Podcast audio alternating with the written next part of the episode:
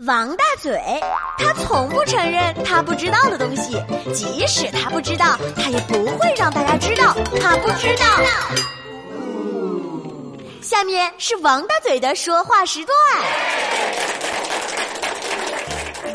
我一直在想，为什么现在很多的人喜欢吃小龙虾呢？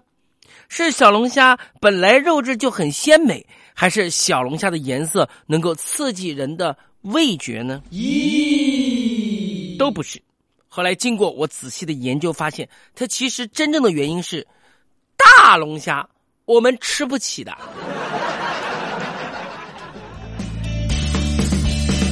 您想想看，那个澳龙五百块钱一斤，对吧？小龙虾再贵，也最多就是十块钱一只啊。吃小龙虾去，现在呢已经不仅仅是吃顿饭的事儿了。久而久之，你会发现啊，呃，吃小龙虾是一件特别能够促进朋友之间友情的事情，对吧？有人问，那你是怎么看出来的呢？你想吃小龙虾的时候怎么吃？双手开动，嘴巴赶快动，对吧？哎，两只手得剥虾壳，嘴巴得拼命的吃。手上面全是卤子，还有机会玩手机啊？没得吧？有几次，我想请王小月吃小龙虾，我就问她：“月月妹妹，我请你吃小龙虾，你能吃多少啊？”我也是借这个机会跟她拉近感情啊，呃，让她成为我的好朋友，成为我贴心的好朋友啊。结果这时候，王小月就伸出了一个手指头来给我看，我就问她。月月妹妹，是你只吃一只吗？她摇摇头。我又问：“那你是吃一盆吗？”他又摇摇头。我就觉得这什么意思？我不懂了。我就问他：“我说那月月妹妹，你告诉我，你伸出一只手指头，到底是什么意思呢？”结果月月妹妹说：“我能吃一天。”现在小龙虾不仅是我们南京人特别爱吃，你看像王月这种东北的女孩，她也爱吃。但是南京人特别喜欢吃小龙虾，这是全国闻名的，因为全国人民都知道南京人吃小龙虾绝对的有战斗力。而我们家住在晴空小区这一片，就以卖小龙虾出名。可以这么说，那真是小龙虾的做法各式各样，各种口味竞相端上，各家商铺。尽显其能，是全部主打小龙虾。比如说，上个周六那天，我一个同学从加拿大回南京来探亲，晚上我和他聚会，问吃什么？他说我要去秦虹小区。啊，你干嘛去？啊？我要去吃小龙虾。他双眼放光。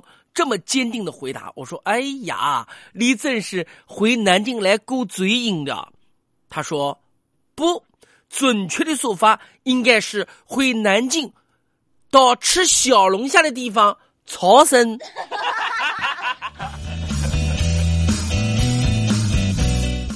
晴空小区的小龙虾呢很有名，但是去晴空小区吃小龙虾的人很多。我上次去吃小龙虾的时候啊。哎呀，我家就住在旁边啊！我心里面想，呃，到点儿去就行了。一去，哇，前面好多人在等座位。哎呀，等的是人山人海，人山人海。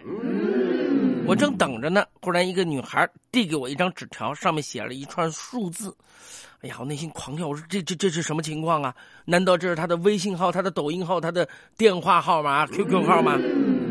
结果我心里面虽然是这么想，但是我很平静的，还是装着问他：“哎，姑娘，这是你的微信吗？”结果他对我说：“哥哥，这是你的等待号码，你前面还有那么多人在等，你还等下去啊？”